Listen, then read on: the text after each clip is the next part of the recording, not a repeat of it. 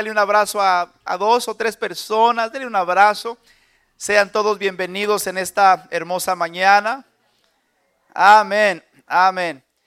Y puede tomar su lugar. Vamos a, entrar de lleno a la palabra del Señor. Eh, yo no sé si usted trajo su Biblia, pero espero que traiga, haya traído su Biblia. Voy a pedirle que abra su Biblia en, en la carta a los Gálatas, capítulo 5. Hemos estado por algunas semanas eh, compartiendo una serie que se llama La verdad acerca de la tentación. Diga conmigo la verdad acerca de la tentación. ¿Cuántos creen que conocer la verdad es importante?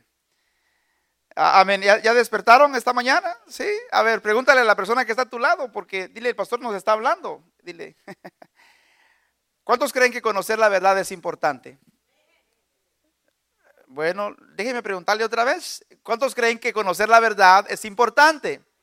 Claro, es importante conocer la verdad porque eh, Satanás siempre eh, tratará de engañarnos para que nosotros caigamos en la tentación y así podamos eh, deshonrar a Dios a través de nuestra desobediencia. Pero Dios quiere que usted y yo seamos libres completamente.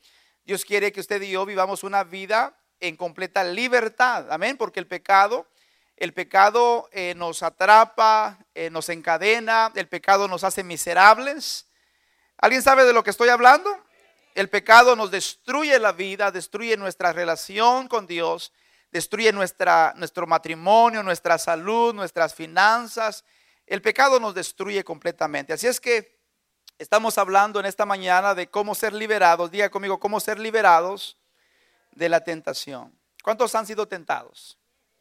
A ver, levante su mano si usted ha sido tentado.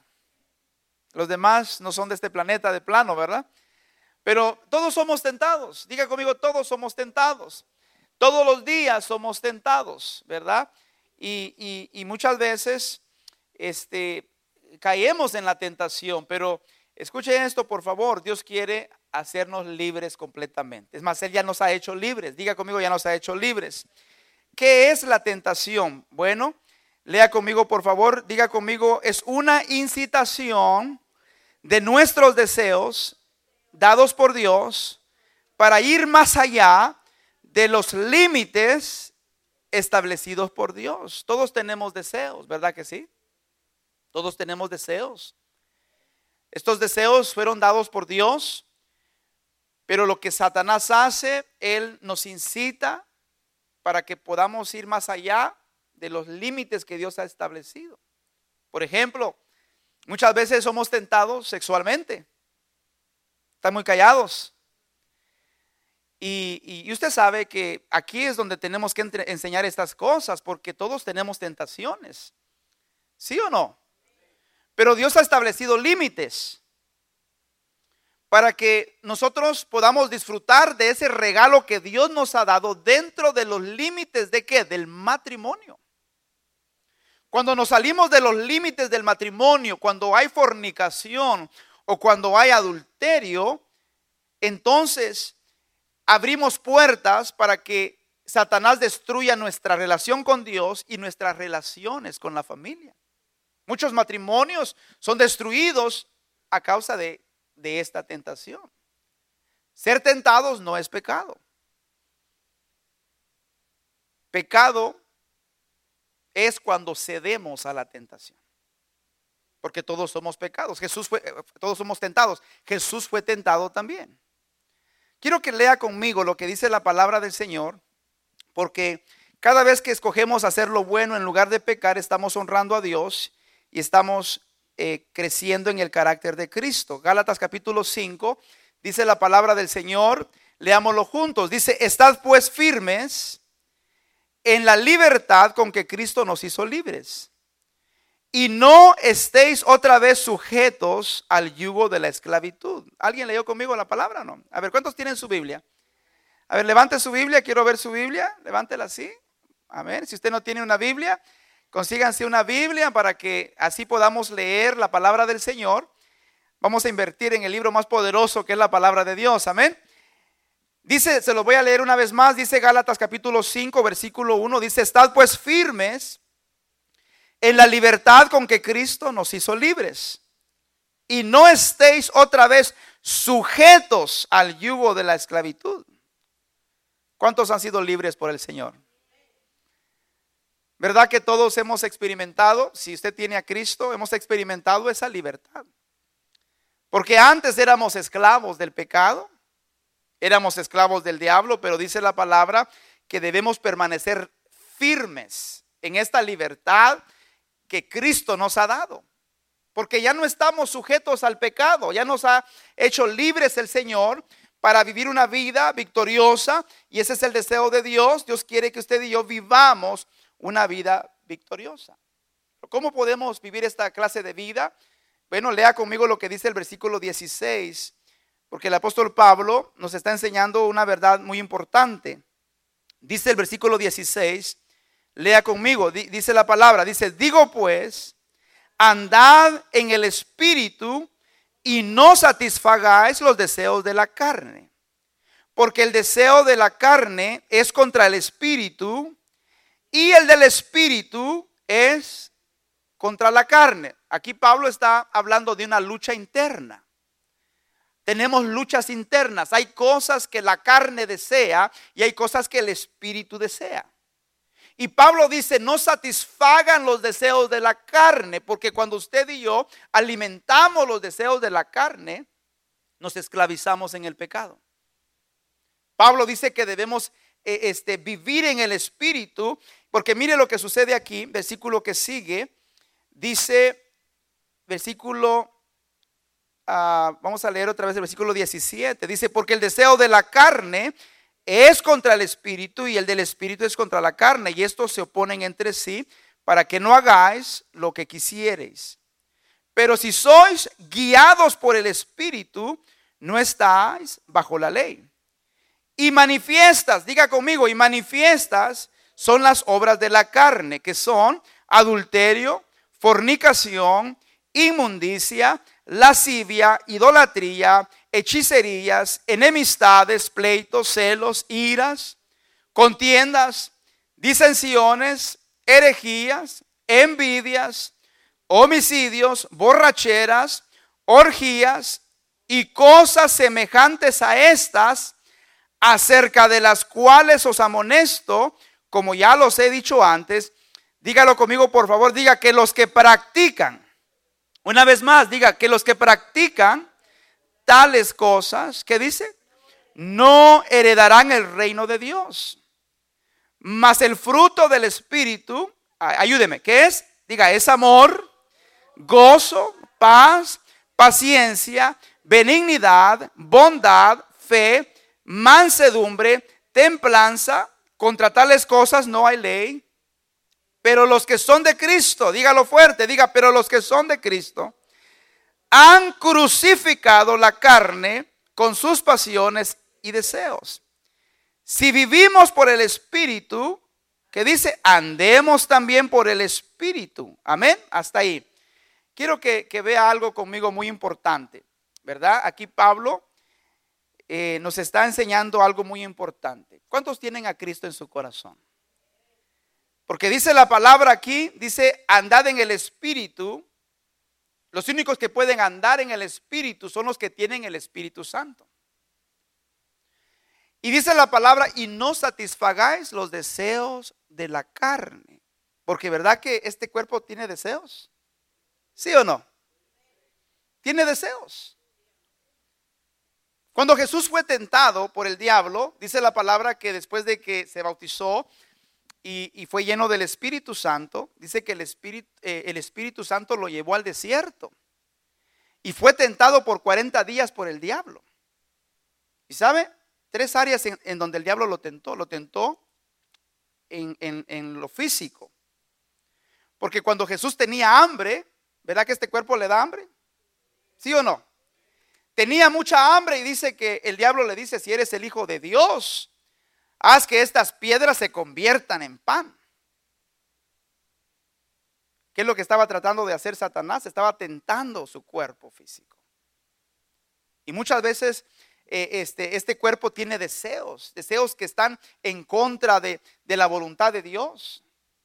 Tiene deseos que, que, que, tienen el propósito de esclavizarnos muchas veces. Jesús fue tentado en, el área del alma también, porque cuando el diablo le dice, eh, si te postrares ante mí y me adorares, yo te voy a dar todos los reinos de esta tierra. ¿Verdad que muchas veces el alma anhela poder, prestigio? ¿Verdad que sí? ¿Verdad que sí?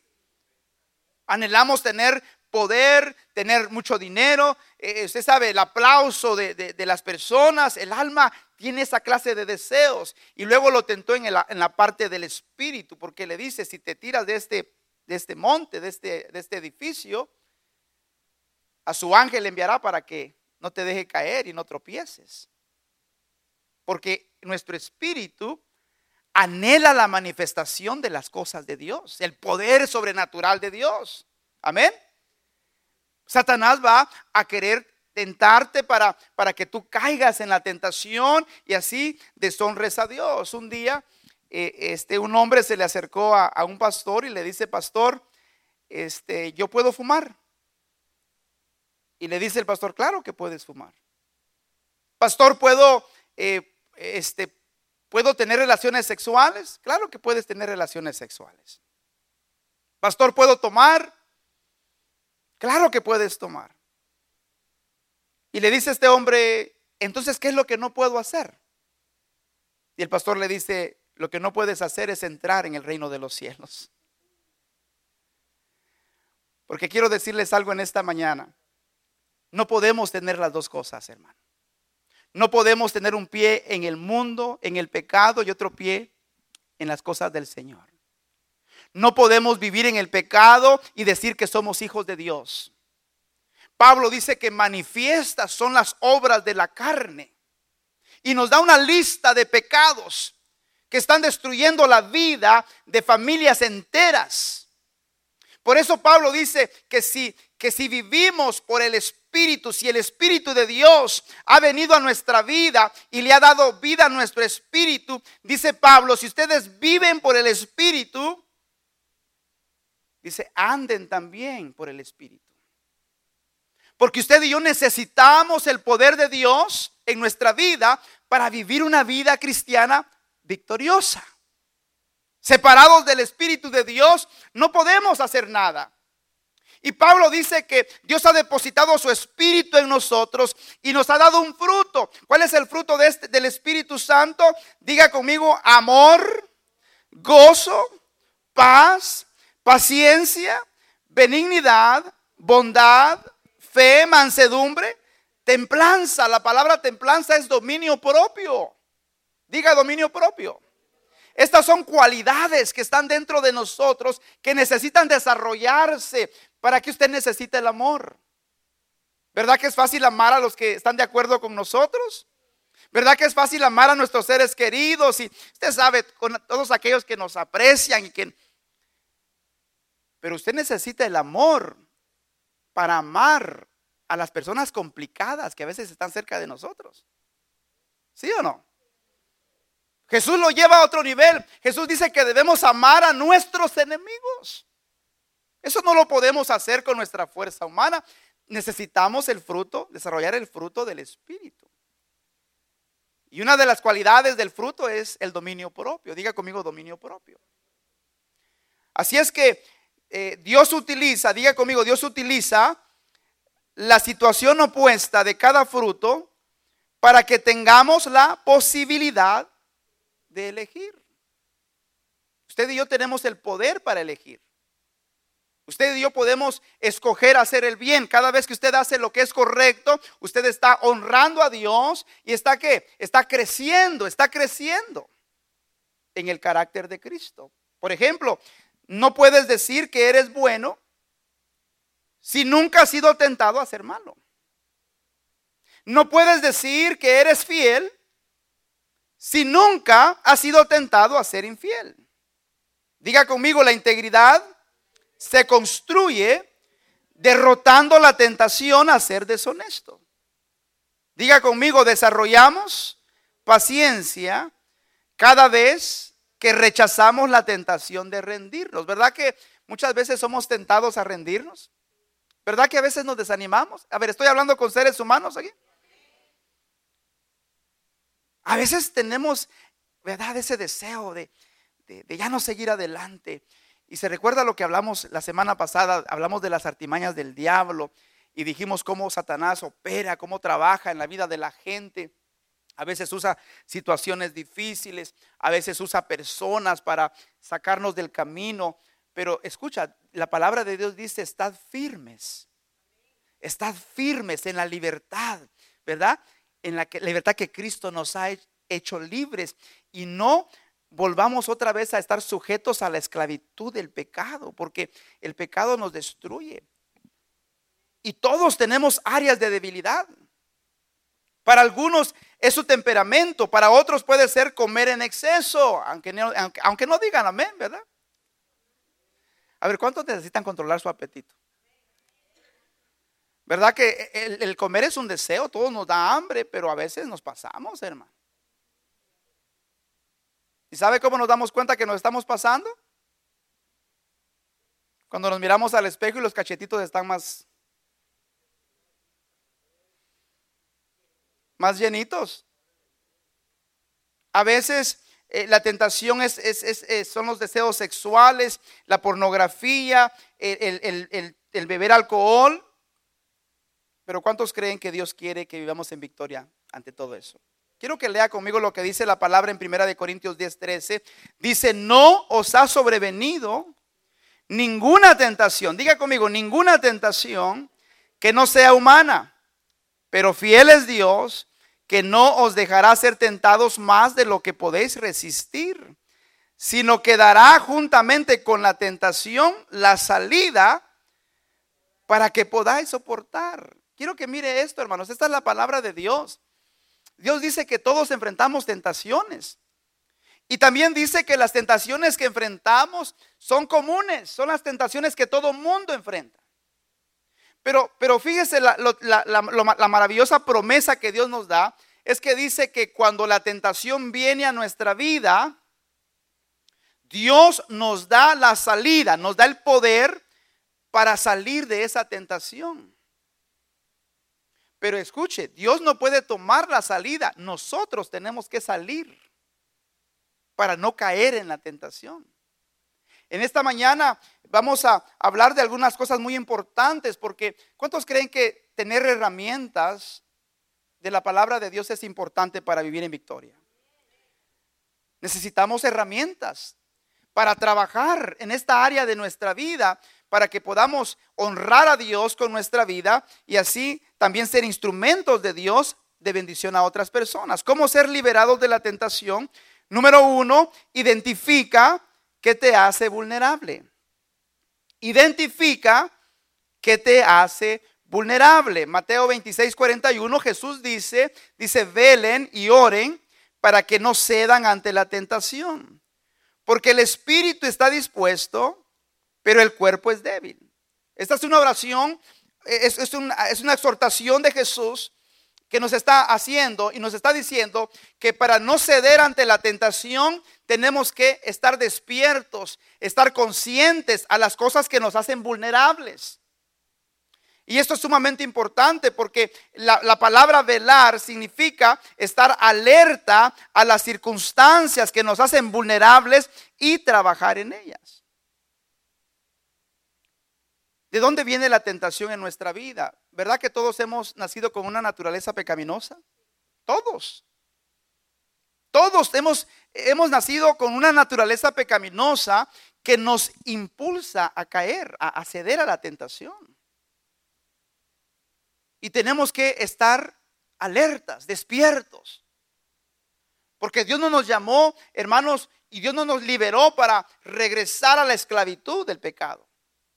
Dios nos llamó para ser libres, para que a través de nuestra vida el nombre de Dios sea glorificado en esta tierra, para que Dios pueda usar tu vida de una manera poderosa. Pero escucha, una persona que está cayendo en el pecado constantemente no puede ser usada por Dios. Porque siempre el enemigo va a estar acusándote. Dice la Biblia que él es, él es el acusador de los hermanos. Por eso es que mucha gente no, no quiere servir a Dios, mucha gente no, no, no quiere involucrarse en las cosas de Dios porque siempre está viviendo una vida eh, eh, fracasando en, las, en ciertas áreas de su vida que no le permiten avanzar en su progreso, en su crecimiento espiritual. Por eso dice Santiago 1, 13 al 14, dice, cuando ustedes sean tentados a hacer lo malo, no le echen la culpa a Dios, porque Él no puede ser tentado ni tienta a nadie a hacer lo malo.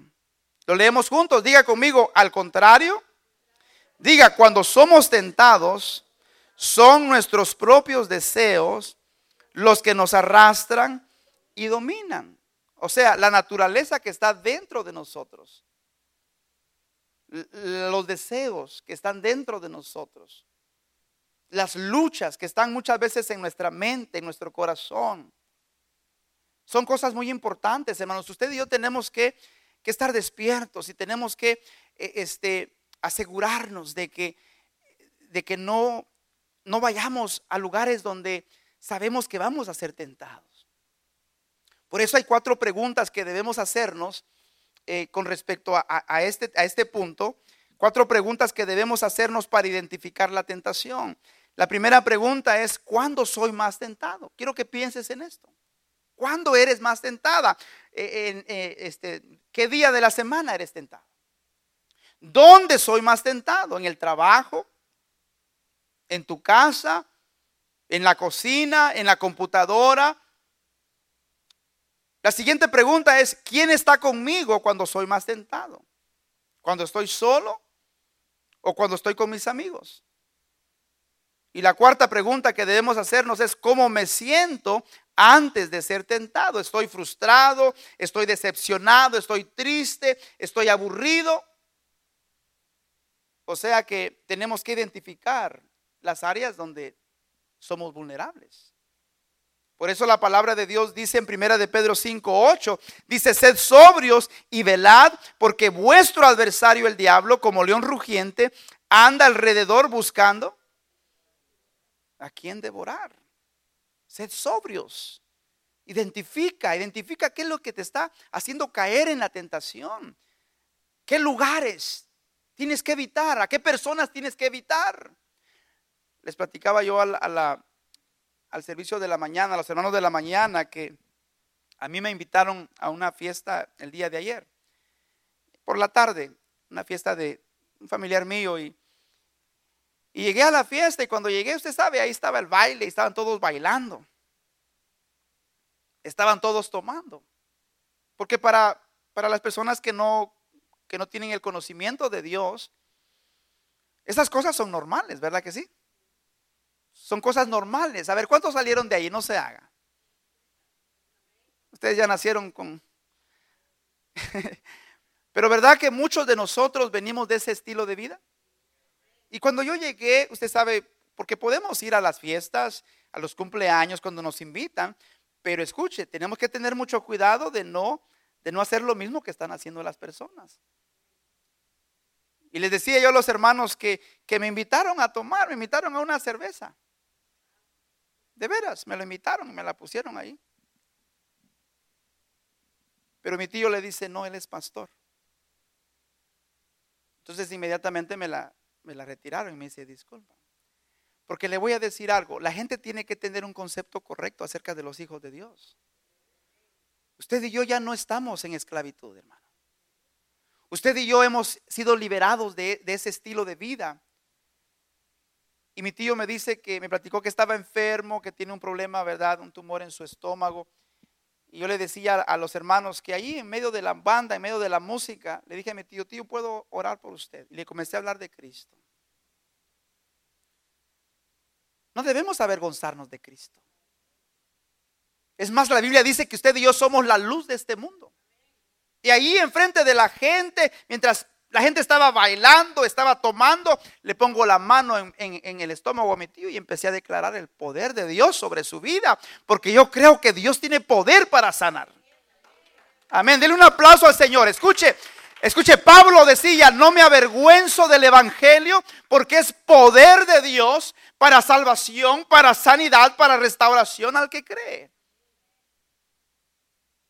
Y le di una invitación y le dije, tío, lo invito a la iglesia. Busque al Señor.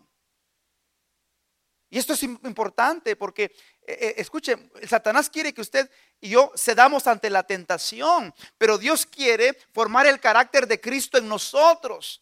Dios quiere que usted y yo seamos luz en, en, medio de las tinieblas. Y Pablo dice en 2 de Corintios 2:11 dice para que Satanás no gane ventaja alguna sobre nosotros. Pues ¿qué dice? Pues no ignoramos sus maquinaciones. Problema de muchas personas es la ignorancia. Siguen cayendo en tentación y siguen cayendo en la tentación. ¿Sabe por qué? Porque en vez de alejarse de ciertos lugares y de ciertas personas, siguen insistiendo. Siguen insistiendo. Yo les decía a los hermanos en la mañana que si es tu amigo, tu tío, si tú sabes que eres vulnerable a esos lugares y a esas personas, deja de ir a esos lugares. Tienes que alejarte. Porque muchas veces eh, Dios nos ha liberado de drogas, de alcoholismo, de parrandas y todo eso. Y a veces nos creemos que ya estamos listos para soportar la tentación, hermano. y muchas personas caen en la tentación porque no son cuidadosos, no son selectivos. Muy importante. Número dos, planifica evitar la tentación. Cuando ya identificas lo que te hace vulnerable, ahora tienes que poner límites. Diga conmigo límites que te mantienen alejado de esas situaciones. Mire lo que dice la palabra en Proverbios 4, del 26 al 27. Dice, examina, ¿qué dice? La senda de tus pies. Y todos tus caminos sean qué? rectos. No te desvíes a la derecha ni a la izquierda, apártate del mal. ¿Qué debemos hacer según lo que dice la palabra? Diga, examinar.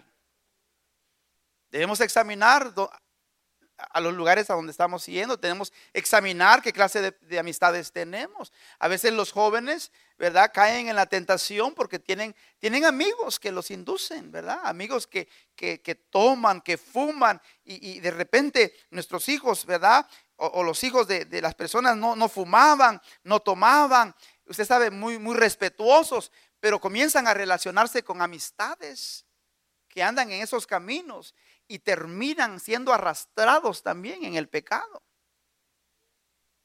¿Verdad que sí?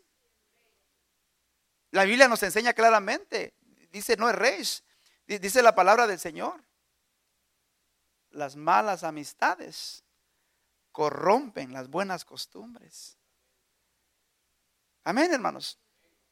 Dile a la persona que está a tu lado, dile, debemos examinar nuestros pies, nuestros caminos. Hay que examinar. No te expongas a personas o lugares que influyen negativamente en tu vida. Planifica anticipadamente cómo evitar la tentación. Identifica lugares, situaciones en donde eres vulnerable. Haz una decisión de no frecuentar esos lugares ni involucrarte en esas situaciones. ¿Cuántos creen que esto es muy importante? A ver, ¿cuántos creen que lo que estamos aprendiendo en esta mañana es muy importante? Debemos planificar evitar la tentación. Voy a repetir esto porque esto es muy importante. Tenemos que ser cuidadosos, hermano. Porque usted y yo somos hijos de Dios. Somos hijos de Dios.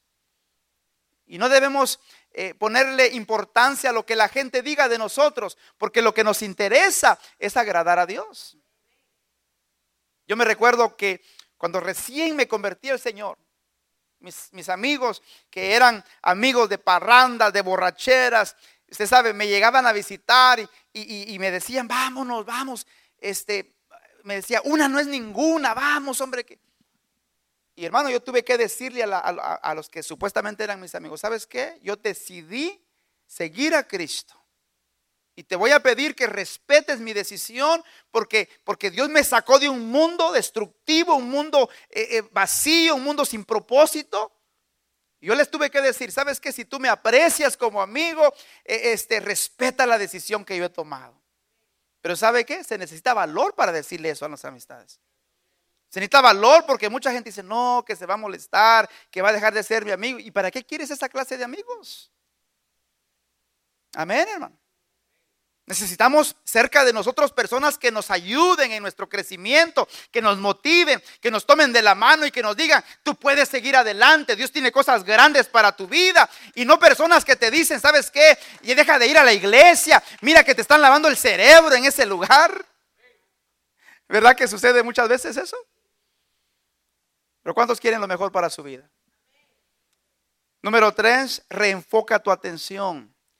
Esto es sumamente importante. Quiero que lea conmigo lo que dice el Salmo 119, eh, versículo 165. Leámoslo, leámoslo en voz fuerte. Diga conmigo, mucha paz tienen los que aman tu ley y no hay para ellos tropiezo. Mire qué hermoso verso de la Biblia. Dice la palabra que los que tienen paz son las personas que aman la palabra de Dios. ¿Verdad que cuando estamos o estábamos en el pecado, no teníamos paz interior. ¿Verdad que no teníamos paz con Dios? No teníamos paz interior, no teníamos paz en nuestras relaciones. ¿Sí o no? Dice la palabra de Dios, mucha paz tienen los que aman tu ley. Y mire qué bonito. No hay para ellos tropiezo. Pero, pero verdad, hermanos, que cuando, cuando, cuando andamos en el pecado, andamos tropezando a cada momento. Andamos tropezando. Por eso esto es muy importante. Cuando hablamos de cambiar el enfoque, estamos hablando de cambiar la dirección de nuestros pensamientos. Cuando usted pasa mucho tiempo acariciando un pensamiento, cuando pasa mucho tiempo pensando en algo, e, e, eso se convierte en una pasión, en una pasión, en un deseo eh, intenso en nuestro corazón, en, nuestra alma, en nuestro cuerpo. Y muchas personas cuando están pensando demasiado tiempo en algo, después terminan accionando en lo que están deseando.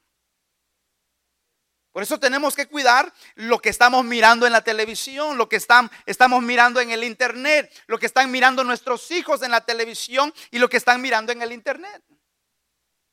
Porque Satanás va a querer destruir la vida de, de, nuestros hijos, de nuestra familia. Él va a querer destruir nuestra vida. Y la manera como lo hace es a través del pecado. Escucha, Satanás no tiene el poder para destruir tu vida.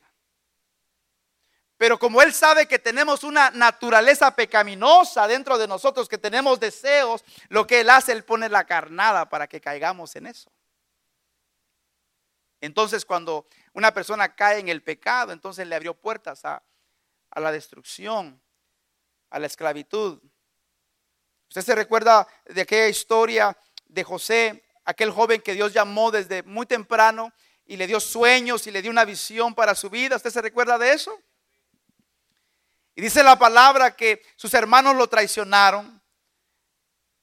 Dice, dice la palabra que sus hermanos lo vendieron y que un tal, un tal hombre llamado Potifar lo compró como esclavo. Pero dice la palabra de Dios que, que, que José era un hombre íntegro y que Dios estaba con él y todo lo que José hacía prosperaba. ¿Cuántos quieren eso para su vida? Pero ¿sabe qué? José era un hombre que amaba a Dios. José era un hombre que tenía sueños en su corazón, porque cuando uno tiene una visión para su vida, hermanos, uno, uno tiene que cuidar su vida.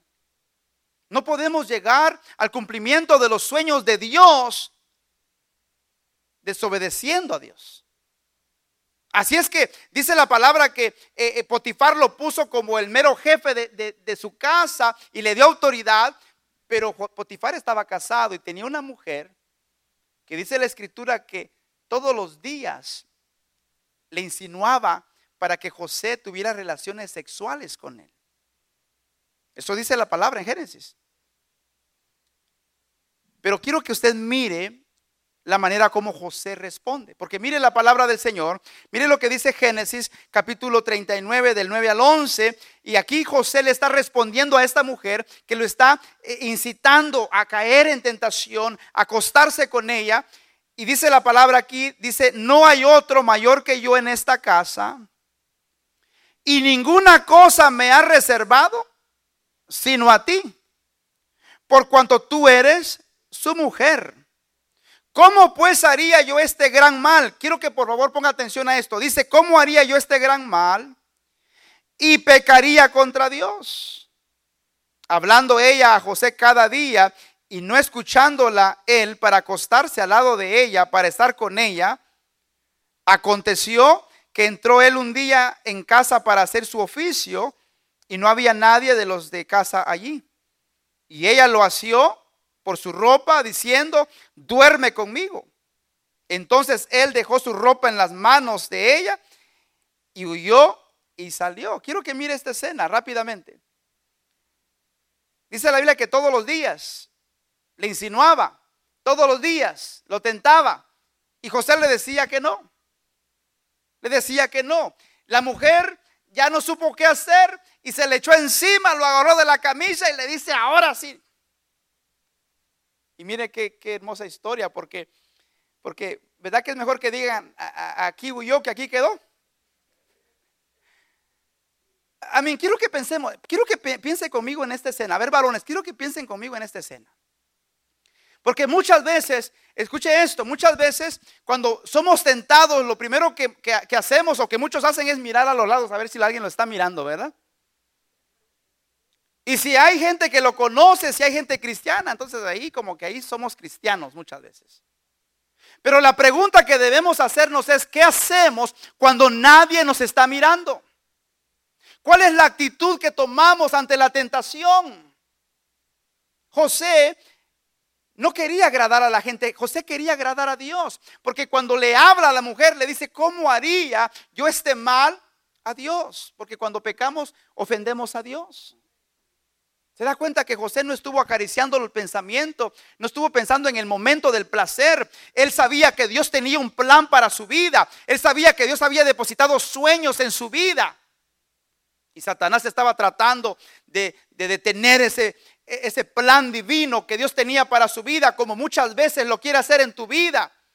Dios tiene planes grandes para tu vida. Él quiere usar tu vida poderosamente. Pero escucha, Dios quiere que usted y yo permanezcamos firmes en los caminos del Señor, obedeciendo a Dios. Porque cuando caemos en el pecado, hermanos, Satanás nos, desarma, nos roba el poder para bendecir. Por eso es que muchas personas, escucha, cuando vienen a la iglesia no pueden ni levantar sus manos a Dios porque se sienten culpables, los están acusando de, su pecado. Pero qué maravilloso es cuando podemos venir a este lugar y levantar nuestras manos con libertad. Escucha, no estoy diciendo que somos perfectos y que merecemos, porque no merecemos alabar a Dios. Porque todos fallamos. Pero ¿sabe por qué, por qué estamos aquí? Porque sabemos que aquí en este lugar Dios puede restaurarnos y cambiar nuestra vida. Y ayudarnos y fortalecernos en nuestro caminar. Usted y yo somos tentados todos los días, mi querido hermano. Pero es importante que, cambiemos nuestro enfoque, que recuerdes que Dios tiene un plan para tu vida. Cuando usted está consciente de los propósitos de Dios, cuando usted y yo estamos conscientes de la presencia de Dios, no se me olvida lo que, un día dijo el pastor Eduardo Bollea. Dijo, dijo, ¿tú abrirías una página pornográfica enfrente de tu niña o de tu niño? Claro que no. ¿Verdad que nadie lo haría? Entonces él dice, si usted y yo estamos conscientes de que Dios está siempre con nosotros, no vamos a abrir una página pornográfica. No vamos a hacer cualquier cosa porque sabemos que Él está con nosotros. Todos los días, si tú eres un hijo de Dios, Él va contigo a tu trabajo. Él está escuchando lo que tú hablas, las actitudes de cómo tratas a la gente, las decisiones que tomas. José estaba consciente de eso. ¿Cómo voy a pecar en contra de mi Dios? Él pensaba también en las consecuencias, porque muchas veces no pensamos en las consecuencias del pecado. ¿Sí o no? ¿Verdad que el pecado, voy a repetir esto, ¿verdad que el pecado nos destruye la vida? ¿Verdad que muchos matrimonios han sido destruidos a causa de la, del adulterio? ¿Verdad que muchos matrimonios han sido destruidos a causa del pecado? Claro que sí. Así es que esto es sumamente importante. Por eso Pablo le dice a Timoteo en, segunda de Timoteo 2, 21 al 22, dice así que si alguno se limpia, diga conmigo, si alguno se limpia de estas cosas, dígalo fuerte, diga, será instrumento para honra. ¿Cuántos quieren eso? Diga, santificado, útil al Señor y dispuesto para toda buena obra. O sea, Dios te puede usar poderosamente. Es lo que dice la palabra. Si te limpias del pecado, si confiesas tu pecado, si te apartas del pecado, dice Pablo, Dios te va a usar como un vaso poderoso, un vaso de honra, un vaso apartado del pecado y para los propósitos de Dios. Y luego dice, dice Pablo, dice, huye, diga conmigo, huye también de las pasiones juveniles. Y sigue la justicia, la fe, el amor y la paz con los que de corazón limpio invocan al Señor. Huye. ¿Sabe por qué mucha gente cae? Porque se queda ahí, hermano. ¿Qué hizo José? Vámonos. Imagínense la, la, mujer de Potifar todos los días, José, papucho, le decía. Josecito. Y, sabe, es terrible, hermano, porque si José hubiera caído en pecado, no se hubiera convertido en el tremendo líder que fue. Estuviéramos leyendo otra historia. Pero sabe, estos son los ejemplos de hombres y mujeres que tenían los mismos deseos que usted y yo tenían, pero sabes que ellos conocían quién er, quiénes eran en Dios. Ellos conocían a su Dios y conocían el propósito que Dios tenía para ellos. Amén, hermano. Dice la palabra del Señor en el Salmo 119, pero lea conmigo esto, diga, si, enfocas tu atención en la palabra de Dios, dígalo fuerte, diga, la tentación perderá su atracción en tu vida. Diga lo que lea conmigo lo que dice el Salmo 119, 11, dice, en mi corazón he atesorado tu palabra, ¿para qué? A ver, ¿qué, ¿qué tenemos que hacer? Diga conmigo, atesorar la palabra de Dios en nuestra vida. Cuando Jesús fue tentado por el diablo, ¿qué le dijo Jesús al diablo? Escrito está. Escrito está. Cuando tú conoces la palabra del Señor, escucha, Satanás no puede, no puede engañarte. No puede engañarte. Los jóvenes que están aquí en este lugar, los jóvenes que me están escuchando por, eh, eh, este, por, eh, por Facebook, dice la palabra del Señor, ¿con qué limpiará el joven su camino? con guardar, con obedecer su palabra. Y luego dice la palabra del Señor a los jóvenes, dice, acuérdate de Jehová en los días de tu juventud antes de que lleguen los días malos y no tengas contentamiento en ellos. ¿Verdad que cuando uno es joven, hermano, este parece que el mundo nos pertenece, somos dueños del mundo a veces, ¿verdad? No pensamos en la muerte, no pensamos en las consecuencias y nos metemos en problemas. Y hay jóvenes que le dicen a su madre o a su padre, le dicen, no te metas en mi vida, yo quiero disfrutar mi vida. ¿Ha escuchado eso? Le, estaba yo platicando a, mi hermano Leo y a, a un amigo que vino a visitarnos esta mañana, que después del primer servicio se me acercó un hermano para pedirme oración por una madre Escuche, que su hijo, yo conozco a este muchacho, anda perdido en las drogas.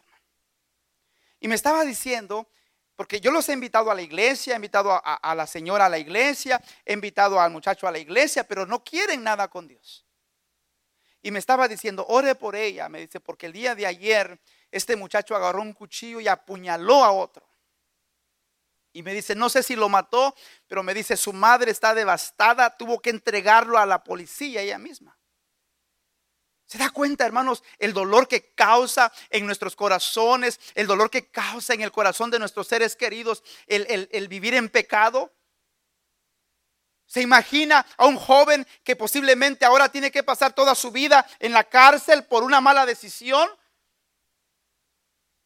Porque a veces no pensamos en eso. A veces solamente pensamos en el momento del placer, pero no nos damos cuenta que detrás de eso hay un anzuelo que quiere atraparte. Hay algo que quiere herir tu corazón y a veces pensamos en el momento y dices que yo quiero disfrutar la vida. La Biblia dice, hay caminos que al hombre le parecen rectos, pero su final son caminos de muerte. Son caminos de muerte. Por eso la palabra de Dios nos enseña, porque Dios quiere proteger tu vida. Él quiere, Él quiere usar tu vida. Él quiere que tu vida sea una vida de propósito, que disfrutes. ¿Verdad que la Biblia dice que el diablo vino para robar, matar y destruir? ¿Verdad que sí?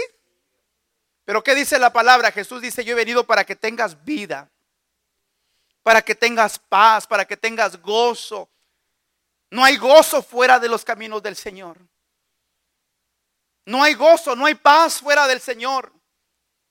¿Cuánto le, dan gracias a Dios por estar aquí en esta mañana? Dele un aplauso a Cristo. Mire, porque Cristo nos ha cambiado la vida y Él quiere lo mejor para tu vida. Por eso es que Él te está trayendo a esta iglesia y porque Él quiere usar tu vida para cosas grandes. Por eso tenemos que llenarnos de la palabra del Señor, porque la palabra del Señor es luz para vivir. Número cuatro, debemos orar por liberación. Diga orar por liberación. Mateo 6:13 dice, no nos dejes caer en tentación, sino líbranos del maligno. Todos los días, mis queridos hermanos, cuando despertamos por las mañanas, tenemos que venir delante del Señor y decirle, Señor, ayúdame en este día. Ayúdame, fortaléceme. Dirige mis pensamientos, mis pasos, porque cuando usted ora por liberación, usted le está diciendo al Señor, Señor, ayúdame. Es imposible que usted y yo podamos vivir una vida victoriosa desconectados del poder de Dios. Es imposible. Usted no puede tener victoria, usted no puede vivir una vida eh, eh, en victoria si el poder de Dios no está en usted. Si el poder de Dios no está fluyendo a través de su vida. Amén. Y Dios conoce, Dios, sabe, usted Dios sabe las necesidades y las luchas que tenemos todos. Yo no las conozco, yo no sé cuáles son tus luchas, yo no sé cuáles son aquellas cosas que, te tientan para caer, yo no sé cuáles son tus deseos, ¿verdad? Pero, pero muchas veces, ¿verdad? O más bien todos tenemos luchas. Pero mire esto lo maravilloso en Hebreos 4, del 15 al 16, dice la palabra, porque no tenemos, diga conmigo, porque no tenemos un sumo sacerdote incapaz de compadecerse de nuestras debilidades, sino uno que ha sido tentado en todo de la misma manera que nosotros, aunque sin pecado. Quiero que mires esto. Jesús. Jesús fue tentado, dice, en todo. En todo.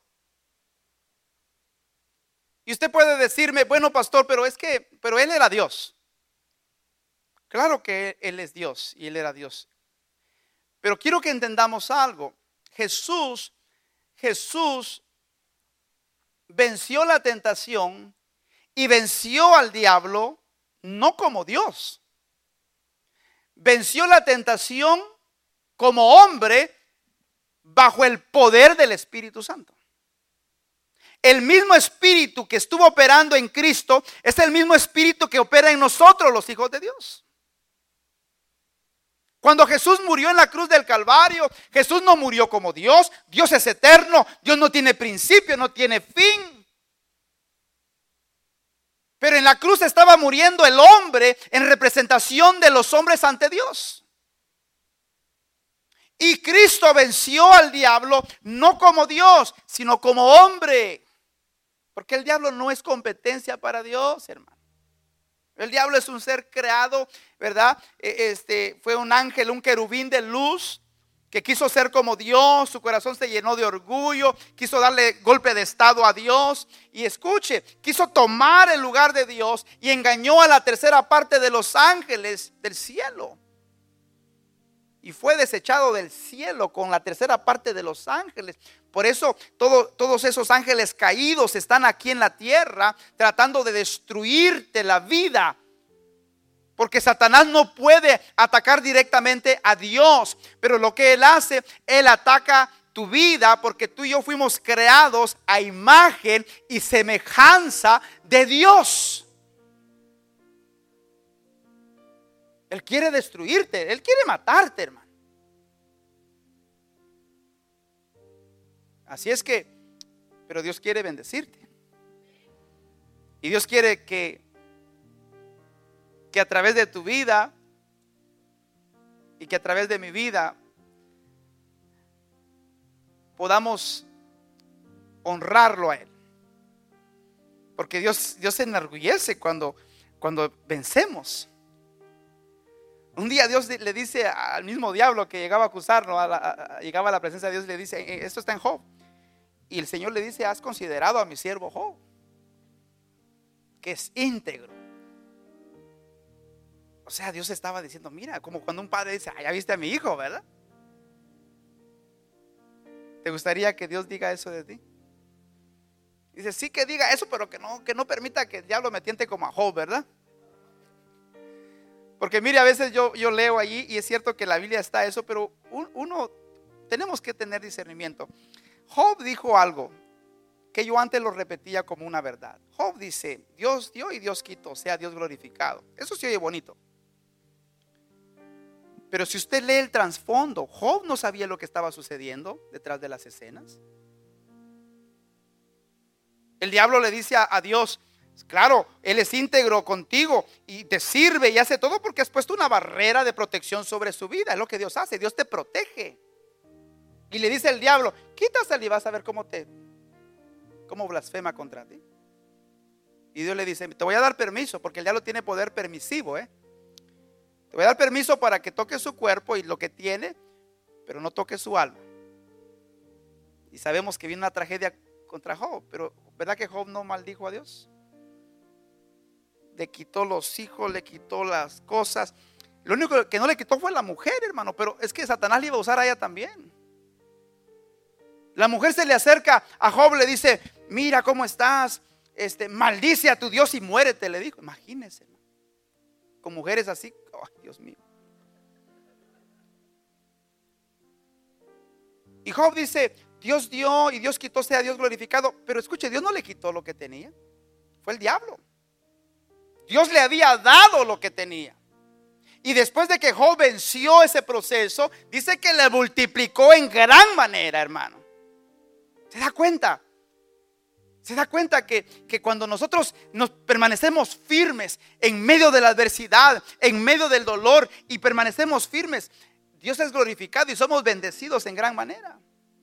Dice el versículo 16, así que acerquémonos confiadamente al trono de la gracia para recibir, diga conmigo, para recibir misericordia y hallar la gracia que nos ayude en el momento que más necesitamos. Usted y yo necesitamos el poder de Dios en nuestra vida.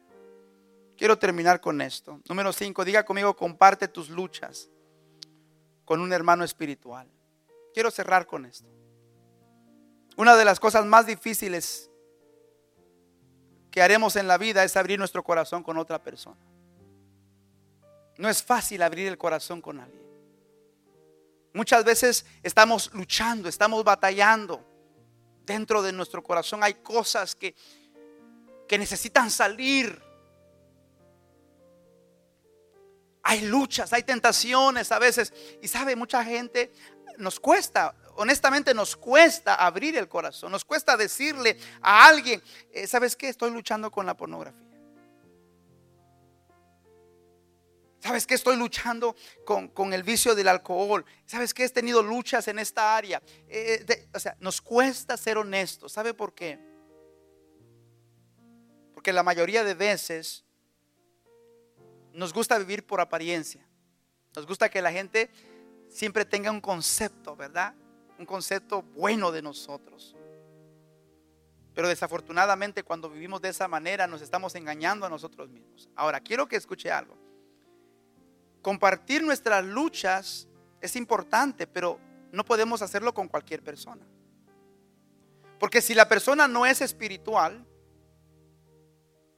y le gusta el chisme, Gracias a Dios aquí no hay ninguno. Pero si le gusta el chisme, ¿sabes lo que va a hacer? Se lo va a decir a otras personas. te va a juzgar y no te va a ayudar.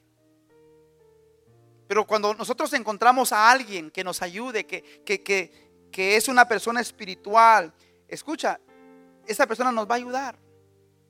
No nos va a criticar. La palabra de Dios dice, Eclesiastés 4, 9 al 10, dice, mejores son dos que uno porque tienen mejor paga de su trabajo. Porque si cayeren, ¿qué dice? El uno levantará a su compañero, pero hay del solo que cuando cayere, no habrá segundo que lo levante. Imagínense. Estar solos. Personas que, que, están llevando sus cargas solos, sus luchas, sus frustraciones, no saben qué hacer. Por eso es que muchas personas se quitan la vida. ¿Sí o no?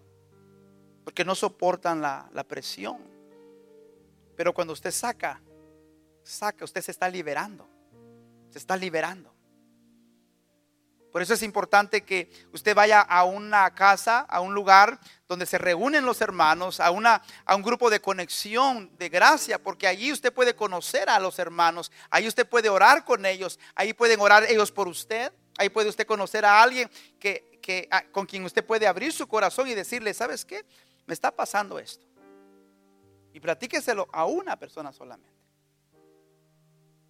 A una persona de confianza quiero que me ayudes, quiero que ores por mí. Estoy luchando. No quiero seguir fracasando, no quiero seguir pecando. Yo necesito que me ayudes. Y pégatele, pégatele. Pero selecciona cuidadosamente. Amén, hermano.